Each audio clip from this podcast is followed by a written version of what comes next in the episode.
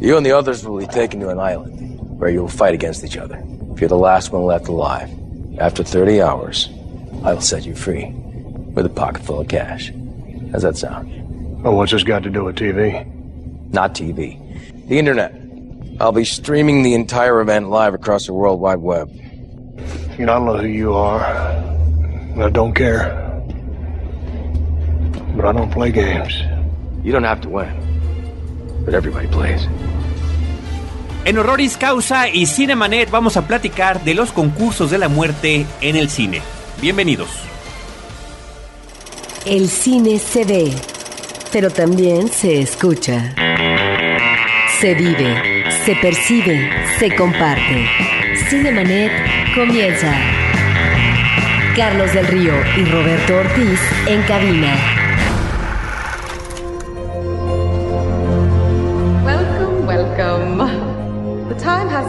To select one courageous young man and woman for the honor of representing District 12 in the 74th Annual Hunger Games.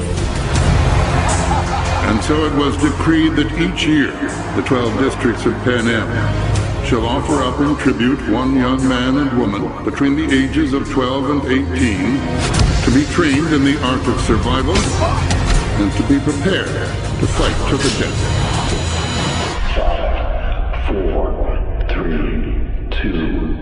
One.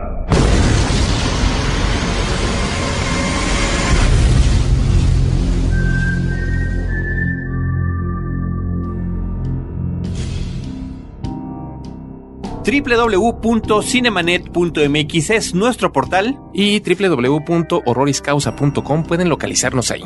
Este es un eh, crossover más entre nuestro querido podcast hermano, Horroris Causa. En esta ocasión tengo el honor de estar sentado en los micrófonos frente a Roberto Coria. Querido Carlos del Río, el honor es todo mío. La verdad, de encontrarme de vuelta contigo para platicar acerca de estos temas que nos hermanan. Porque yo siempre lo he dicho, de todas las opciones enormes que tiene Frecuencia Cero, con Cinemanet he encontrado una especial comunión. Y te lo agradezco muchísimo compartir esta afición. Muchísimas al contrario, gracias. al contrario, Roberto, los que estamos honrados eh, de nuestra parte siempre somos los del equipo de Cinemanet. Tú, desde nuestros inicios, has nutrido muy favorablemente nuestros contenidos y qué gusto que de manera paralela hemos estado interviniendo. Tu horizonte en Horroris Causa es mucho más amplio porque abarcas literatura, televisión y cualquier cosa que tenga que ver con el horror, además del cine, por supuesto, que damos ya por sentado. Pero cuando nuestros caminos se encuentran en la, en la vena específica del cine, pues es absoluta y verdaderamente grato. Así que muchísimas gracias. Al contrario. Lo que nos trae a esta mesa en esta ocasión es el, eh, el asunto de la película que está, mientras grabamos este programa, digamos que literalmente en boca de todos, eh, de Hunger Games, los Juegos del Hambre, con excelente recaudación, con muy buenas críticas, en el número uno de la cartelera estadounidense durante cuatro semanas consecutivas y una cosa similar ha sucedido en el resto del mundo, una película que está basada en una novela de Susan Collins, que además pertenece a una serie de, novelas y eh, la intención, digamos, este, económica por parte de los estudios será hacer una vez más una apuesta de pasar una franquicia literaria al cine. Nosotros la película ya la comentamos en Cinemanet, pero nos sirve en esta ocasión de pretexto para tratar cintas previas que provienen de la misma vena. Nosotros le llamamos como nombre genérico el concurso de la muerte en el cine porque ha sido un tema recurrente desde muy temprano en la historia del cine que se haya planteado en la pantalla grande muchas veces con fuente literaria que eh, se haya eh, luchas o persecuciones o cacerías de seres humanos por seres humanos. Sí, yo creo que a nivel histórico esta fascinación puede referirnos a ese gusto de las personas por acudir al Coliseo romano a ver cómo se desmembraba un grupo de personas, cómo la devoraban los leones.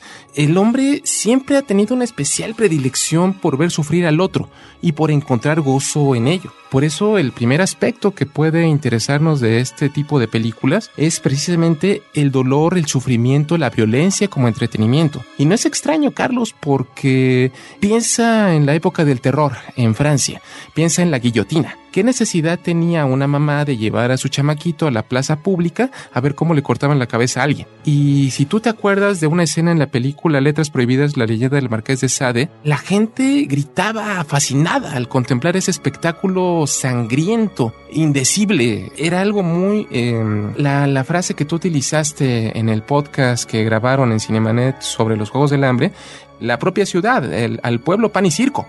Eh, la, la gente de alguna manera se veía saciada en su sed sanguinaria por ese tipo de manifestaciones. Podemos entenderla a través de ahí y no nos vayamos tan lejos, Carlos. El box, esas peleas que pasan en la televisión actualmente de kickboxing, donde un par de tipos se parten la crisma de la manera más horrible, la tauromaquia, todas esas manifestaciones están ahí presentes. Sí, y, lo que nos interesa a nivel eh, temático es cómo se utilizan como espectáculo público, justamente lo que decías de Pan et Circus, ¿no? Pan y circo para el pueblo, por supuesto. Creo que las referencias históricas abundan, ¿no? Sí. Estás mencionando Francia, pero ¿qué tal en la época medieval? Ajá. O en cualquier otro tiempo, cualquier tipo de ejecución pública. Menciona tú el lugar del orbe que quieras. Han sucedido. En el cine quizá y en la historia misma de la humanidad quizá efectivamente la más celebrada, la más eh, reconocida sea la de las luchas a muerte como espectáculo en el circo romano, ¿no? Sí. Las luchas de gladiadores. Y en ese sentido hay muchísimas películas, sobre todo en la época de los 50s y 60s que trataban estos temas. Yo creo que una de las más importantes, eh, sin duda, es Spartaco, Spartacus, Ujú. 1960, la película de Stanley Kubrick que protagonizara Kirk Douglas, Laurence Olivier, Peter Ustinov, donde justamente esos esclavos eran entrenados para después ser llevados al circo romano, luego la sublevación y después su destino trágico, ¿no? Y una mucho más reciente, ya no tanto, ¿no? Es, No, ya llovió, ahora que la pienso, ya que la empiezan a programar como una película clásica es un escándalo. un escándalo. Sí. Gladiador de Ridley Scott. Y esta, sobre todo por su manufactura, porque también me parece que el nivel de violencia que, que maneja en pantalla, desde antes de que llegara al Coliseo Romano, desde antes de las peleas de gladiadores, en esa batalla contra los bárbaros germanos, que tiene hizo la película, que es una suerte de equivalente a lo que sucedía en Salvando al Soldado Ryan de Steven Spielberg. Son De ese acuerdo. tipo de películas que de alguna manera van un poquito más allá en su lenguaje cinematográfico, en el uso de la violencia, que nos permiten ver cosas, pues ya no son estas escenas masivas de gente que vemos que se entrecruzan y no entendemos qué está pasando. No, aquí se ve Es gráfico. es demasiado gráfico, ¿no? Entonces creo que estas dos películas nos hablan muy bien de cómo se utilizaba este tipo de, de concursos mortales como un entretenimiento y una distracción para el pueblo. Pero, ¿qué te parece, Roberto, si arrancamos con los comentarios de los Juegos del Hambre? Ya que tenemos perspectivas distintas de la película, después vamos a ir comentando cada una de ellas. Yo lo que, lo que platicaba en Cinemanet es que es una película que me sorprendió positivamente. Sí. Primero, porque pese a que el tema lo hemos visto muchas veces, me parece que muchas audiencias contemporáneas no lo han visto tanto como quisiéramos y que de repente la impresión que queda, sobre todo por los comentarios que lee uno en red, es que están sorprendidos de este planteamiento innovador en el que una suerte de reality show con jóvenes que están luchando por sobrevivir y la única manera de sobrevivir es matando al prójimo Sí. eh, se presenta como algo novedoso que no lo es. No lo es. Justamente vamos a platicar una serie de películas que han tratado este tema antes, pero que a pesar de que, de que la película tiene, pues digamos que un sesgo muy... tiene un cerco muy específico en lo que tiene que ver con la violencia gráfica, en lo que tiene que ver con la cantidad de cosas rudas, vamos a decir, que pueden mostrarnos en pantalla, porque el, el público objetivo son los adolescentes y son esos adolescentes los que querían que llenaran las salas cinematográficas y es lo que consiguieron. La película tiene que ser un poquito eh, cauta, accesible, Sí. sin caer en excesos, ¿no? Imaginemos qué hubiera pasado si el propio Stanley Kubrick con eh, Naranja Mecánica hubiera tenido este tipo de restricciones, ¿no? No, sería. algo- Hubiéramos perdido una de las joyas del cine, de la historia del cine mundial. Por supuesto. Entonces, sí, eso le pesa a la película. Pero, a pesar de ello, la película me parece que logra construirse con una buena narrativa y logran muy bien, de una manera inteligente, que es parte propia del uso del lenguaje cinematográfico, bueno, tener algunas de las muertes fuera de cuadro, ver las reacciones de otros personajes, escuchar nada más a la distancia cuando había una seña que indicaba que alguno de los personajes había Había fallecido. muerto, por supuesto, sí. Entonces, creo que, que en ese sentido lo supieron cubrir bien y tiene una cosa importantísima la película a su favor, que es la participación de Jennifer Lawrence De acuerdo. en el papel principal. Esta chica es extraordinariamente excelsa para retratar a su personaje en su forma de ser retraída, en la forma de ser en la que tiene, co- como tiene que actuar cuando tiene que enfrentarse al- a los demás. Excelente personaje. De acuerdo. Fíjate que es una película que cuando terminé de verla, acompañado de un buen tarro de palomitas, es una película cumplidora. En términos llanos, tiene muy altos valores estéticos. O sea, vaya, su puesta en escena me gustó, su vigor, eh, como dice Antonio Camarillo, la cámara borracha en muchos momentos. Eh, Sí, me que es una de las críticas que ha tenido la película, sí, ¿eh? que es, que es confusa la por eso cámara en mano, la Ajá. cámara en mano ha sido muy criticada. Es de las cosas que le han criticado mucho a la Y eso le da cierta verosimilitud. O sea, dentro de los excesos del vestuario de esta clase acomodada de la ciudad capital, con esos gobernantes con sus pelos de colores, con sus atuendos eh, demasiado retros, yo creo que su principal virtud es la protagonista Katniss, que es esta chica Jennifer Lawrence. I volunteer! I volunteer as tribute! You're stronger than they are. You are. Get to a bow. They may not have. Well, if you show them how good you are, they just want a good show. That's all they want. If they don't have a bow, then you make one, okay? You know how to hunt. There's 24 of us, Gail. Only one comes out.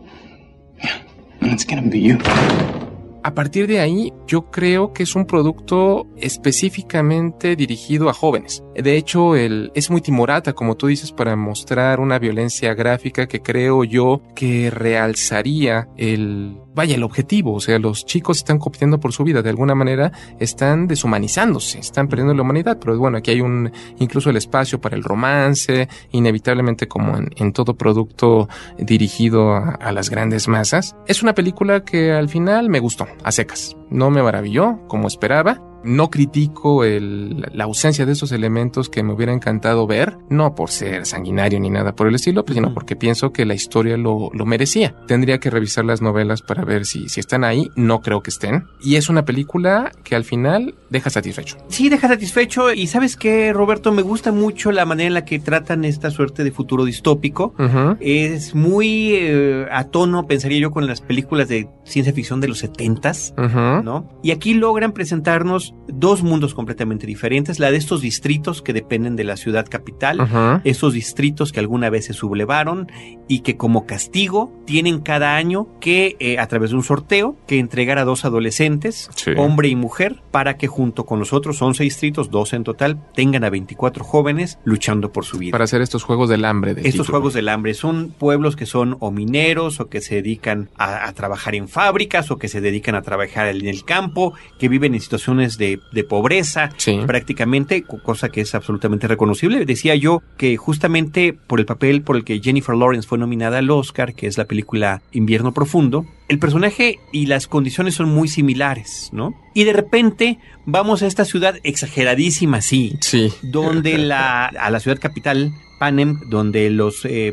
personajes ricos son exagerados en sus atuendos, ¿no? Son vistosos, son retro, los cabellos son excesivos, los colores, los tamaños, Sí. Todo. Sí, sí. ¿no? Y entonces brinda un contraste magnífico contra lo que había sucedido en las otras. Y después el manejo mediático a través del personaje de conductor televisivo que tiene Stanley Tucci. Stanley Tucci es muy bueno. César Flickerman se llama su, Sí, su el personaje, es buenísimo. Es buenísimo. Es increíble Stanley Tucci la cantidad de personajes que nos ha presentado en pantalla. siempre Es un gran distintos. actor. Es un gran actor Stanley Tucci. Creo Ah. que creo que es de los. Ahorita que mencionaste a Stanley Kubrick, me, me acuerdo que vi La vida y muerte de Peter Sellers. Él sale haciéndole de, de Stanley Kubrick. Ah, cierto. Sí, es un, un detalle interesante. Sí, bueno, ha salido, en- pero en muchísima cantidad de películas. Es curioso que cuando le toca ser protagónico no han sido películas que hayan pegado. Es un gran actor de soporte. Sí, de acuerdo. Y, y bueno, y desde cuándo es calvo, ¿no? Entonces el verlo eh, con esta suerte de cabellera tremenda que maneja en esta película, Ajá. súper exagerado, a final Sí. de cuentas, pues me parece que funciona, ¿no?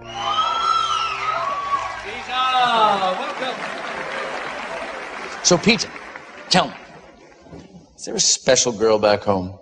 Well, there, uh, there is this one girl that I've had a crush on forever.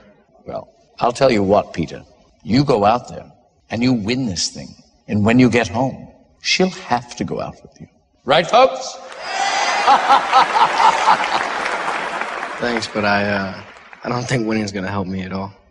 And why not? Because she came here with me. Our tributes, Peter Malark and Katniss Everdeen. Y después eh, la forma en la que, y eso sí muy, muy, tiene mucho que ver con, tristemente, con nuestra realidad contemporánea mediática a través de la televisión, donde se ha llevado a extremos indecibles la cuestión del reality. Del, re- del reality show. de la reality TV, eh, de concursos de sobrevivencia, de para ser modelo, para lo que tú quieras hay algún, Hay un algún reality. programa de reality. Sí. Bueno, pues este es de ver en televisión cómo se matan una serie de jóvenes. Yo creo que, que el reality show actualmente satisface una carencia y una necesidad de experimentar sentimientos. O sea, tú piensa el reality show más popular actualmente de chicos que quieren cantar.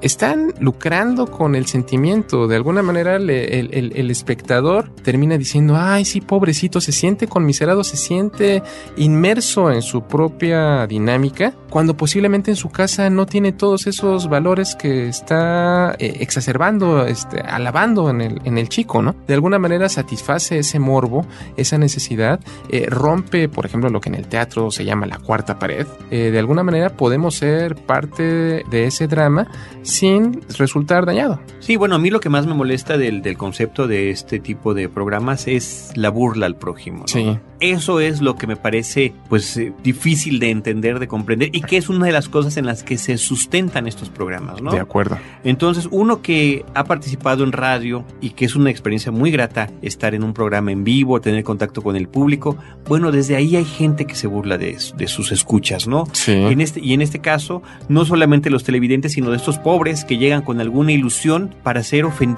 públicamente, ¿no? Para ser degradados. Me parece que es terrible. Y en este caso, la película es la última degradación, ¿no? Sí. Porque es la muerte. Porque están concursando para ganar su vida. Un derecho inalienable de las personas. Entonces hay, hay una crítica, Sí. ¿no? Que es parte importante de cualquier película que se precie de ser considerada como ciencia ficción. Como ciencia ficción. ¿no? Que es esta, decía nuestro querido crítico Roger Ebert, con quien a veces estamos o no de acuerdo, pero que ahí continúa pese a tanto problema sigue, de salud que ha tenido, sigue. que le parece que la película se queda corta A mí me parece en, también. en el asunto de la crítica y de la exposición que puede hacer hacia estos temas que son importantes y se va efectivamente por el aspecto romántico o la, la situación de aventura propia de la película. Es un producto para chavitos. Así es, eh, simple y llanamente yo no esperaba nada diferente. Creo que en ese sentido cumplió su cometido y sería demasiado exigente al pedirle cosas adicionales. Ahora, un antecedente importantísimo del que se ha mencionado, y antes de que nos vayamos a películas previas, es eh, una cinta japonesa del año 2000 Sí. que se llama Battle Royale. Principalmente. Está también basada en una novela,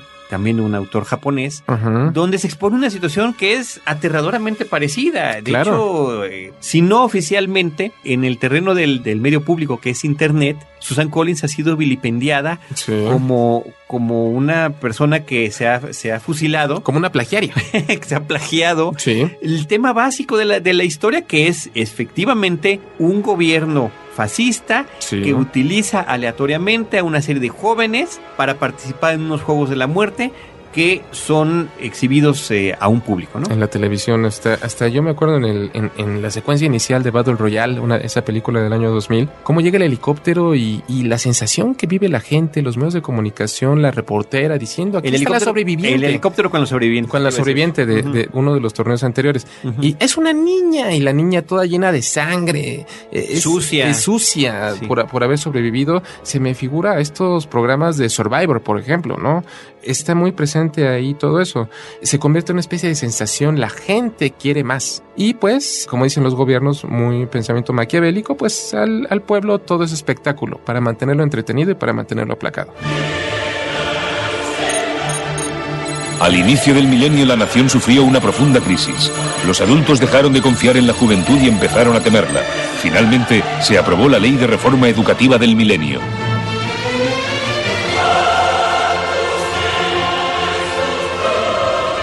La vida es un juego. Este país ya no sirve para nada. Así que la lección de hoy es que os matéis unos a otros. Battle Royale. No lo olvidéis nunca. Luchad por sobrevivir.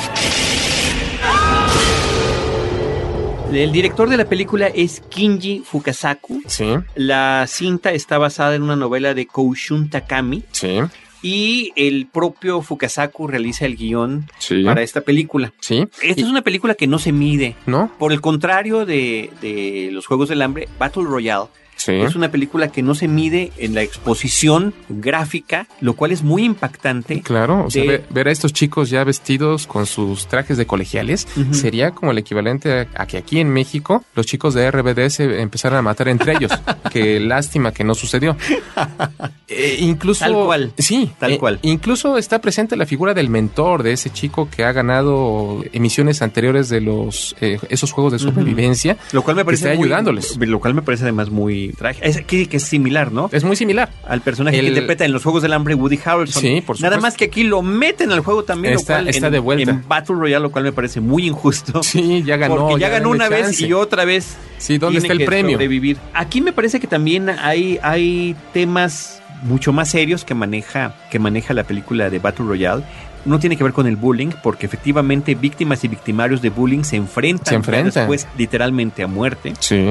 O también lo que tiene que ver con la indisciplina que se vive en los colegios y eh, los eh, abusos que son cometidos en contra de los profesores. Mi, mi querida Guadalupe Gutiérrez en algún momento me decía, ya que da clases en muchas instituciones académicas privadas, donde los estudiantes no son solamente pupilos devotos, sino son clientes. Entonces, eh, que actualmente los chicos están metidos en sus computadoras portátiles, en sus iPad, en sus teléfonos iPhone, Android, eh, mandándose mensajes, dice ella, yo no sé si se están burlando de mí o si verdaderamente están escribiendo, están tomando notas de cuanto digo. O sea, ya, ya la situación de los maestros, ese hartazgo está haciéndose cada vez más patente. Lo único que yo pondría en entredicho es, ¿por qué si en una situación colapsada económicamente hablando, ¿por qué derrochan tanto dinero haciendo estos juegos eh, donde hay este gran despliegue militar vigilando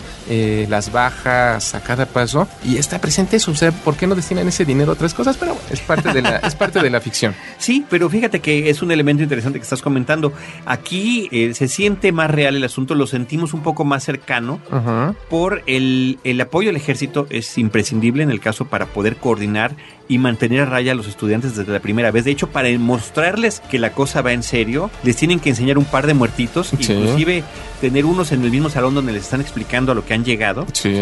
El video donde se les instruye qué van a hacer, cómo lo van a hacer, cómo está dividida la isla, parece que es una broma, ¿no? Claro, pero es terriblemente inquietante. O sea, su inocencia, su gracia, no hace más que reforzar todo lo brutal que está en el fondo. Y el coordinador de estos juegos termina siendo ese profesor que fue humillado previamente por los propios alumnos, ¿no? Donde también hay un elemento ahí de venganza tristemente implacable. Sí, esta es una crítica ácida al sistema educativo y hacia el camino que está tomando. Entonces, en ese sentido, ciertamente se siente, Roberto, como una película mucho más seria que lo es los Juegos del Hambre, que efectivamente es más vistosa y en los Juegos del Hambre tenemos esta escena que a mí me parece también muy muy bien lograda, cuando están presentando a cada uno de los de las parejas de jóvenes de cada distrito donde van en- eh, eh, como circo romano, ¿no? También Sí. van en estos carruajes donde les están mostrando al público, van saludando. Son corderos de sacrificio mostrándose al público. Efectivamente, Sí. efectivamente. Y ya el público los está vitoreando, ya sabe hacia dónde se dirigen.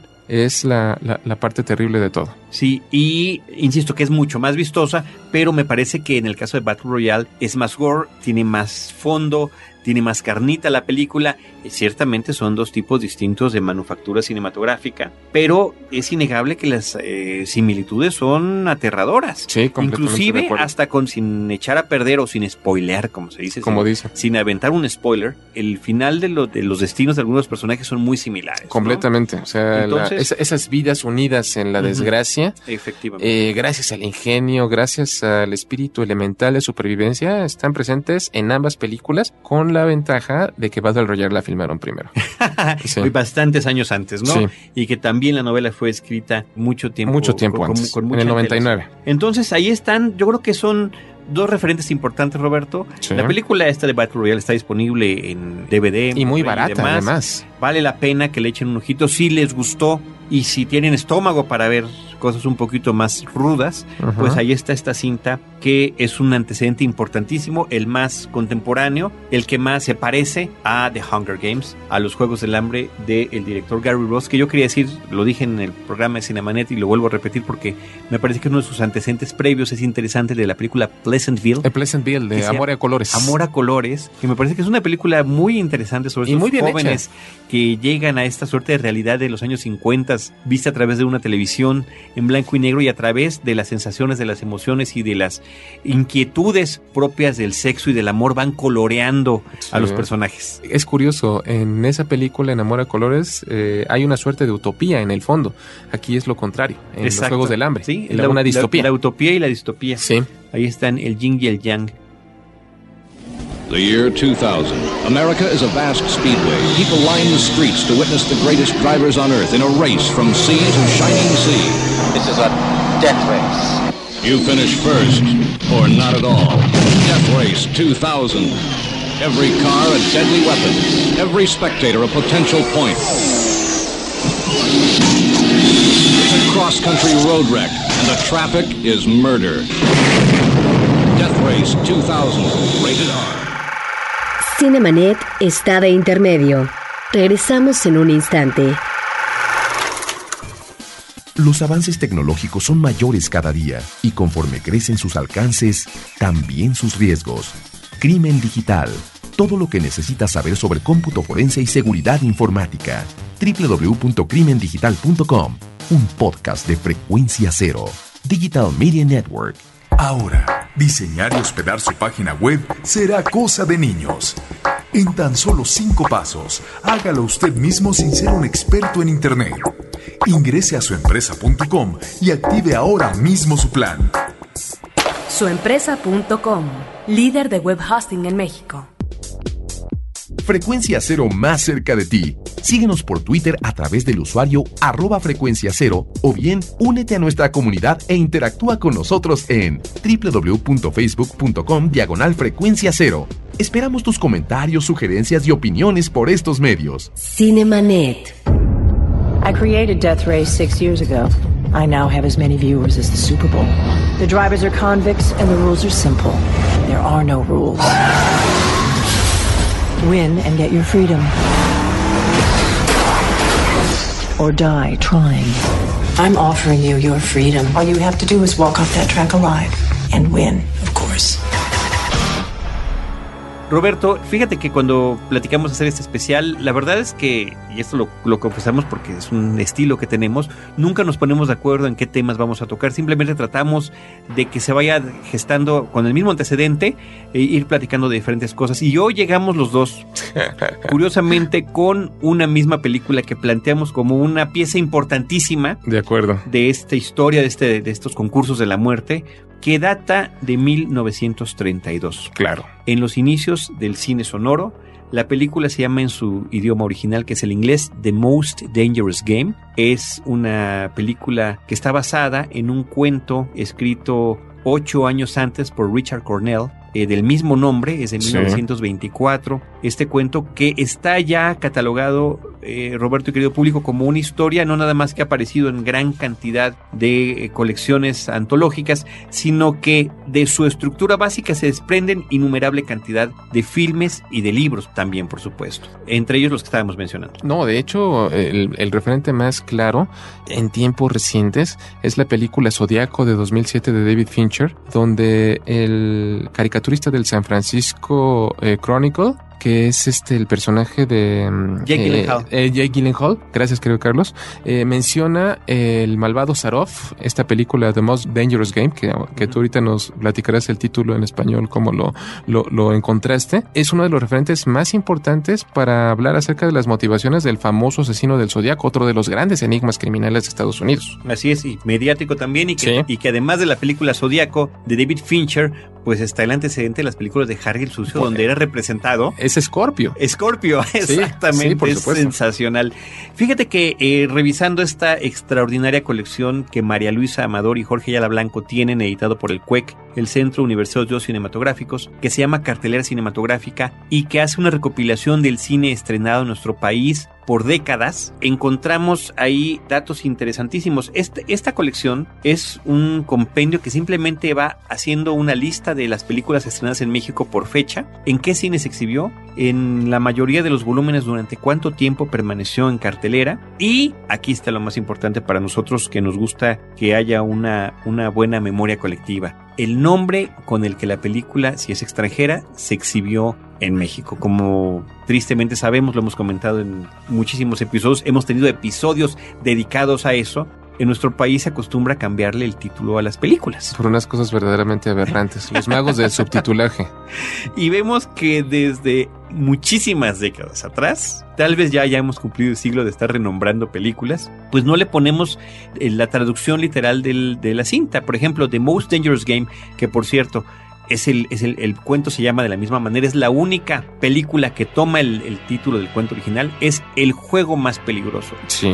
Me parece que es un título llamativo. Estupendo. Me parece que es un título claro. Estaba leyendo por ahí que también el personaje eh, antagónico de esta historia, del cuento y de la película, se, se apellida Sarov. Sarov. En- entonces es ruso, ¿no? Sí. Y eh, estaba yo leyendo que otro de los nombres por el que se, se vendió también el cuento o se publicó era The Hounds of Sarov, los, los, de Sarov, Los sí. sabuesos de Sarov. Bueno, en México, esta película, y gracias a esta compilación de Mario Luis Amado y Jorge Ayala Blanco, nos enteramos que se llamó La Isla de los Tormentos.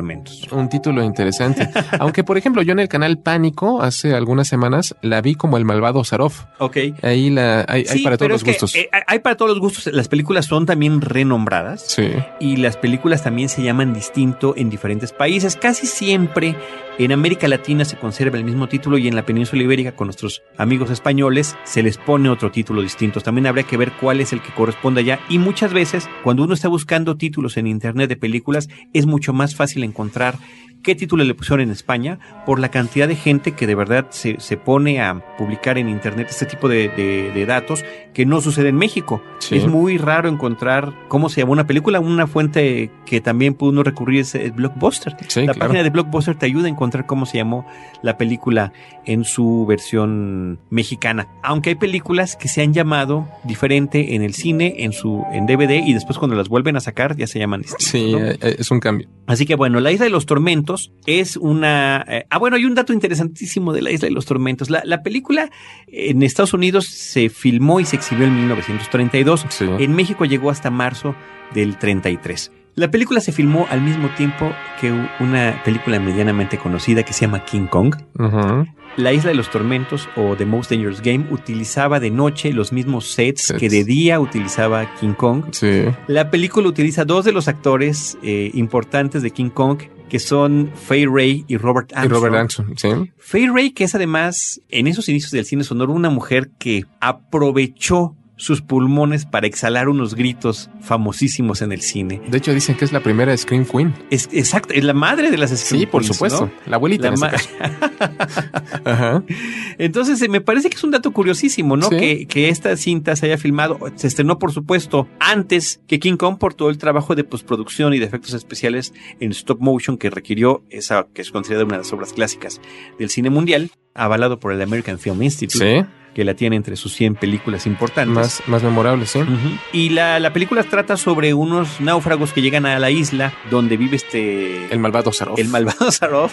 Sí. El personaje, el hombre protagónico, resulta que es cazador y se encuentra con ese Sarov que también le dice que es cazador, pero que ya se hartó del, Sí. del- y que ahora está utilizando el juego más peligroso. Algo más. Algo más. Y fíjate que es interesante esta película, Carlos. Es una película de 1932. Es la, en la era eh, que están en su apogeo los grandes monstruos. Está Drácula, está Frankenstein, eh, gracias a los estudios Universal. Y aquí en este caso el monstruo es completamente humano. Eso la hace más inquietante. Porque efectivamente toda la parte donde el protagonista eh, lucha por descubrir el cuarto de trofeos del malvado Sarov es un prodigio de- de- de- del género. When I lost my love of hunting, I lost my love of life. What I needed was not a new weapon, but a new animal. A new animal? Exactly so. You found one? Yes. Here on my island, I hunt the most dangerous game. The most dangerous game? You mean tigers? Tigers? No. The tiger has nothing but his claws and his fangs. I heard some queer beast howling back there along the water. Was that it? It's no use, Rainsford. He won't tell.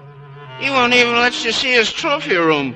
Y en ese cuarto de trofeos incluye lo que se ve en pantalla, que se conserva en la, en la, lo que fue el corte final de la película, una cabeza humana de uno de los personajes que previamente habían aparecido Sí. y después desaparecido, después se entera uno cuál es el destino, que Sarov se dedicaba a cazar humanos. Cazar humanos. Ya estaba harto de, de cazar este otro tipo de animales y se dedica a eso. No, bueno, estaba yo leyendo que había diferentes figuras de humanos disecados o partes de humanos en su juego de trofeos, pero que en las exhibiciones que se le hacían al público de prueba la gente se salía alarmada de lo que estaba viendo, o sea que le tuvieron que bajar el tono a esta película para poder ser exhibida comercialmente. Ese es, Roberto, el gran antecedente que tenemos de este tipo de películas y que sería un modelo que se repetiría muchísimas veces. Yo recuerdo cantidad de películas serie B que veía en la televisión a medianoche que son muy similares. Tan solo en los últimos 10 años hemos tenido un par de ellas de muy mala manufactura. Sí. Un, un S-Gamer, no sé si tú la ubicas. Eh, no, eh, una con este. ¿Con el Clive Owen? No, es este hombre Gerard Butler que hizo de Leónidas en los 300 y que más atrás fue Drácula en Drácula 2000 de Wes Craven, verdaderamente penosa. Pero sí, no, no es una película muy afortunada que digamos. Y Michael C. Hall, que es nuestro querido Dexter en la televisión,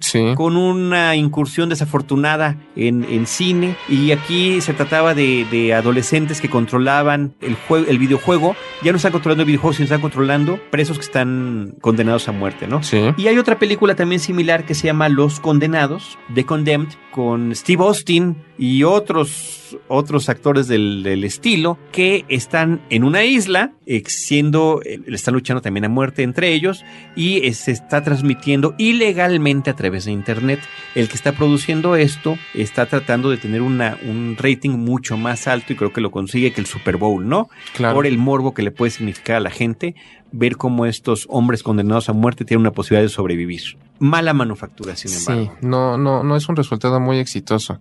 Otros casos, por ejemplo, que yo recuerdo, y tú, tú lo mencionaste en la plática que tuvimos vía internet para la preparación de, de este programa, Rollerball. Eh, yo creo que es una de las películas más emblemáticas de 1975 de Norman Jewinson, que yo ya no le he visto nada a Norman Jewinson, pero bueno, es, esa es otra historia. Sale James Caan, por ejemplo, con este, en es, haciendo este, eh, nuevamente, eh, si tú te fijas en estas películas que siguen, es en un futuro inquietantemente cercano. Rollerball transcurre en el año 2018, o Ujú. apenas a seis años de distancia. Ya eh, eh, este nuevamente es un estado totalitario en el cual eh, tienen un gran eh, dominio los medios de comunicación y ahora el pan que se ofrece al pueblo para divertirse son este tipo de programas en donde James Caan y otro grupo de valientes combaten por su vida en un juego rudísimo de patines. Efectivamente, de patines de repente entran algunas motos, pero el juego es a muerte, Sí, ¿no? es a muerte. Hay picos y demás.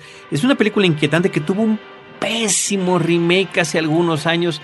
De las cosas más olvidables que podemos tener hoy en día en el cine. Sí. Ciertamente uno ve estas películas, Roberto, y son difíciles de volver a apreciar por la, a veces por la calidad de su, de su manufactura, pero creo que lo que tenían de, importancia eran los temas que estaban manejando. Era la crítica que Esto había se en el estaba fondo. ya anticipando a todo lo que estamos viviendo hoy en día. apenas a dos años de que yo naciera, 1975, estaba ya presente ahí esa crítica y de alguna manera esa visión sobre los caminos que estaban tomando los medios de comunicación en esos programas eh, de reality shows eh, de supervivencia. Otro antecedente importante es la película Death Race 2000, Ajá. que es eh, protagonizada por David Carradine, Sí. Sylvester Stallone. Me parece que también es del año de 1975, Sí. donde también estamos hablando de un futuro donde ya el, el gobierno es fascista, ha habido una gran crisis y hay una carrera a lo largo de todo el país donde los competidores no nada más pueden darse muerte entre sí, sino que además ganan puntos por Sí. ir matando peatones o transeúntes que se atraviesen en su camino. Que David Carradine hace el personaje de Frankenstein. De Frankenstein. Le, dicen que se va a llamar así. Y digo, es un homenaje evidente. Y, y la película, bueno, es una película de su época. Tuvo un pésimo remake en el año de 2008. A mí no me gustó. No me, fíjate que no me pareció tan No, malo. ah, fíjate, a mí no me gustó. No me, A mí no me ah, gustó. no me parece tampoco No, memorable. yo lo, yo lo sé. Pero me parece que es una de esas películas Palomeras. palomeras. Véase y tírese. Este, véase y puede volverse a ver, ¿eh? Sí. Esas que puede- Le voy a dar dar una oportunidad, la están pasando mucho en la televisión. ¿Sabes qué me acuerdo? Que estaba yo sentado en el cine, te lo juro, y eso habrá que checarlo. Pero creo que no había pasado un minuto en pantalla y ya había habido la primera explosión. Sí, por ¿no? supuesto, sí. Y yo dije esto. ah, Es, esa- es esas películas con un inicio trepidante. Inmediatamente hay golpes. Y en lugar de que sea en el remake, en lugar de que sea una carrera a lo largo del país, es dentro de la prisión donde los, los presos están compitiendo, ¿no? Sí. Jason Statham es el protagonista. El transportador. El transporte, el mismísimo transportador que se repite a sí mismo y una y otra vez y le está funcionando. idéntico, sí, claro. En contra de su voluntad es llevado a prisión y obligado a hacer lo que él mejor sabe hacer, que es manejar, ¿no? Sí. Entonces, y el Frankenstein, pues sucede lo mismo que en la versión de la película previa de David Carradine. Es un personaje que para el público es el mismo, pero que en la realidad son conductores que van reciclando conforme van desapareciendo, ¿no? Sí, van claro, muriendo. Claro. De alguna manera se convierte en una especie de Adalid. Es como el Maximus de Gladiator, que tú lo mencionaste al inicio de, de este programa. Eh, de alguna manera se convierte en una figura que ayuda a las personas a caer en cuenta de que, vaya, algo no está, no está bien. Hay algo que está ocurriendo y que tienen que hacer algo para ponerle remedio. La película del 75 Sí. es eh, dirigida por eh, Paul Bartel, pero Sí. más importante aún es quién la produce. Eso es lo más interesante. Roger Corman. Sí. ¿No? Este gran artífice de las películas de serie B. Sí. Que con temas tan exóticos como nuestra imaginación nos pueda brindar, ha, ha contribuido, si le queremos llamar así, al cine y que tuvo muchas otras películas. ¿eh? Creo que también pro- produjo alguna vez alguna de gladiadoras en el futuro, donde los personajes protagónicos eran femeninos y demás. Pero yo creo que de lo que mejor se conserva es esta película y es la que está más emparentada con el tema que estamos tratando el día de hoy. De acuerdo. In the year 2017, an innocent man accused of a crime has a choice hard time or prime time. Sensational. Perfect contestant. I want him. He must pay or play the running man. On your mark. I'll be back. Go! The highest rated TV show in history. It's a game between life and death. Arnold Schwarzenegger is the running man. He's playing for a prize. The prize is his life. The running man. Yo fíjate que me acuerdo de otra película y tú la mencionaste en el podcast de Cinemanet como tal vez la más cercana a nuestra generación, conocida en México como El Sobreviviente, con Arnold Schwarzenegger en la época en que era bueno, bueno, nunca fue bueno realmente, pero, pero es interesante porque emana de una novela eh, de Richard Bachman, ya después nos enteramos que detrás de ese seudónimo se encontraba Stephen King, es eh, básicamente en el año 2017 me parece, eh, nuevamente lo inquietante de, de la cercanía de las fechas, Carlos. Un estado totalitario, mediatizado, elabora este divertimento sangriento para satisfacer a las masas. Eh, lo echan a, a- a este hombre a la arena con María Conchita Alonso, sale. Jafet Koto, por ejemplo, vestidos eh, en unas licras bastante divertidas, pero lo más sensacional son los contrincantes. Todos siempre se me figuraron como villanos de película de James Bond. Eh, estaba el profesor Sub-Zero, que era un cuate que O tenía... malos de Batman, ¿no? Oh, sí, oh, ándale. O, eh, que, que era, que era un cuate que andaba como en una especie de hockey eh, malévolo con una eh, cuchilla impresionante. Estaba, por ejemplo, Buzzsaw, que era un, un tipo que andaba en una motocicleta y que tenía una motosierra al más puro estilo de Letterface, por ejemplo, de la masacre de Texas. Estaba un tipo que se llamaba Fireball o Bola de Fuego, que era un tipo que andaba con un lanzallamas. Estaba Dinamo, que era un gordo que cantaba ópera. Se me figuraba mucho el Rey Tut de la vieja serie de, Batman. West, de. Batman. Incluso hasta se me, hasta se Ya parece me dieron ganas de verla otra vez, Sí, a, a- a Víctor Bono se parece, que descargaba eléctricamente a los eh, rayos, a los eh, contendientes.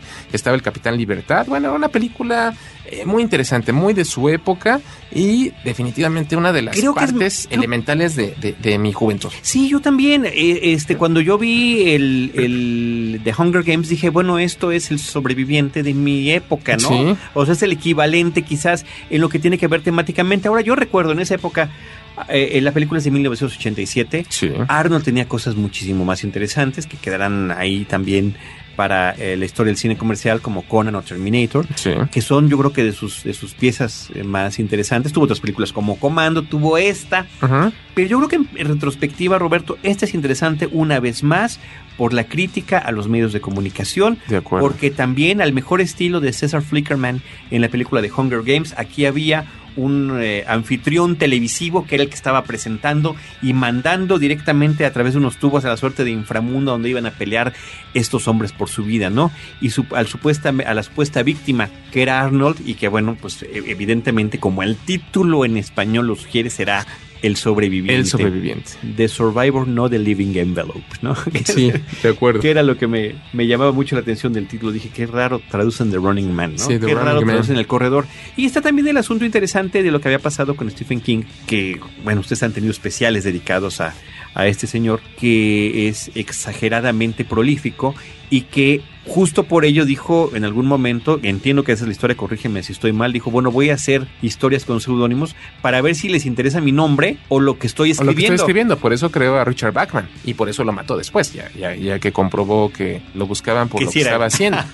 Así es. Y funcionó, entonces este queda como una película interesante en ese en esa vena de la que estamos platicando y pues una vez más como dices tú el, el- la cercanía que teníamos con ese futuro, ¿no? Death Race eh, 2000, eh, nada más para ser totalmente claro, se llamó la carrera mortal eh, año 2000 aquí en Ah, México para bien. aclarar que el 2000 de eso se trataba y como dices tú esta también tiene la de El sobreviviente o The Running Man tiene lugar en una en una época eh, pues bastante cercana, ¿no? Sí. Entonces, bueno, Roberto, pues ahí están, no sé si me está, se me está escapando alguna de las que íbamos a comentar. Creo que no. Son, son varias de las cintas que han tratado este tema. Me parece que los antecedentes históricos son interesantes para cinéfilos que quieran incursionar un poquito más en estos temas. Buscando información encontramos también otros referentes eh, de la película de Hunger Games, pero que tienen que ver con otros temas como es la violencia infantil. Sí. ¿no? Y en ese sentido, El Señor de las Moscas es otro referente, pero ya no, ya no se emparenta con lo que nosotros tuvimos como tema en esta ocasión. Exacto. Es una historia basada en una historia de William Golding de 1905, me parece, que de alguna manera ha influenciado a muchos de estos relatos, concretamente al que nos eh, invita a reflexionar sobre los programas del juego de la muerte. Yo, yo les dejo eh, la recomendación. La han parodiado incluso hasta en Los Simpson, concretamente, digo, en, en incontables ocasiones. Vale la pena que eh, revisen todas estas películas para poder disfrutar con mayor júbilo eh, de Hunger Games. Yo tengo un último dato curioso de, de la película El Sobreviviente, de Running Man. La dirige Paul Michael Glazer, Ujú.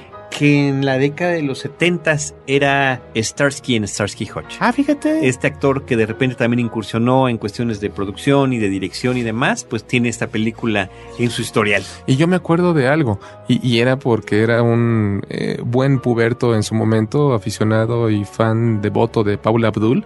Paula Abdul tiene un crédito como la coreógrafa de toda esa, ¿cómo le llaman? Ballet, para presentar a todos los protagonistas de, de este programa de televisión.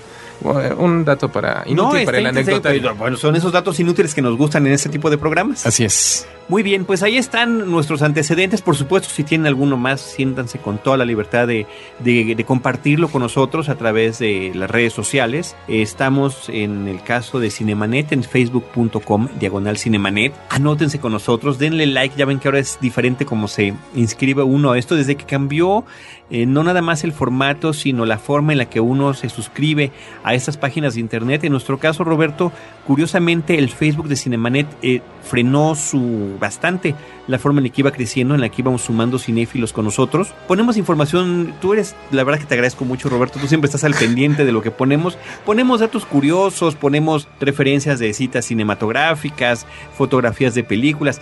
Es el medio, junto con Twitter, donde estamos anunciando cuando tenemos un nuevo episodio, así que nos dará mucho gusto que nos acompañen por allí. Y es un foro también para platicar de cine. Y fíjate que a ese respecto, querido Carlos, en la mañana yo comencé un experimento de, vaya, a, nosotros en Horroris Causa nos gusta tener una gran interacción con nuestros seguidores. Mauro Meléndez, inmediatamente que puse en Twitter que íbamos a estar eh, Cinemanet y Horroris Causa conjuntamente, un nuevo crossover, inmediatamente le dio el retweet, Loboto Mink también nos mandó saludos, Mucho, muchas gracias amigos. Eh, en Facebook, Karim Hernández, López, Beto Estrada, Alejandro Villanueva Sánchez, Arturo Sánchez Martínez, muchísimas gracias por estar al pendiente y bueno, pues esperamos eh, continuar con este contacto. No, hombre, saludos a todos, muchísimas gracias por estar al pendiente. Tenemos también nuestro, nuestro Twitter que es arroba cinemanet y el, el portal de YouTube que estamos como Cinemanet 1. Y el de Horroris Causa eh, pueden encontrarnos como arroba horroris o en Facebook como diagonal horroris causa. Ahí nos leemos. Perfecto, sí, en, en cualquiera de estos medios ustedes pueden encontrar información cruzada con Cinemanet y de Horroris Causa. Así que muchísimas gracias a todos estos amigos cinéfilos que están al pendiente. Decía yo que, que se inscriban en Facebook. En Twitter es increíble, Roberto, lo bien que nos ha ido. Estamos muy contentos con, con la cantidad de amigos cinéfilos que están con nosotros. Estamos muy cercanos a llegar ya al cuarto de millón de cinéfilos Wow. anotados. Estupendo, muy felicidades. cerquita.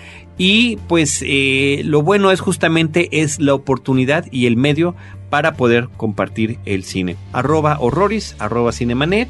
Hay que agradecer al que es nuestro productor en común en cabina, el enfermero del terror. El en enfermero del terror. Abel Cobos, que lo pueden encontrar en Twitter como arroba prisionero 15.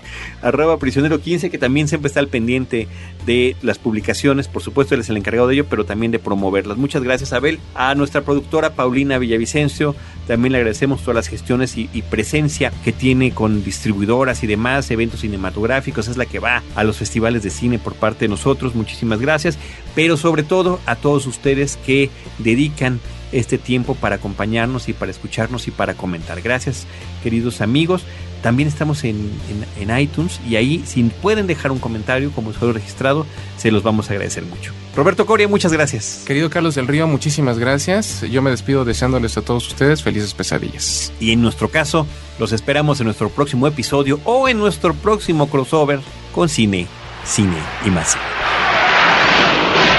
You know how the game serves us. It has a definite social purpose.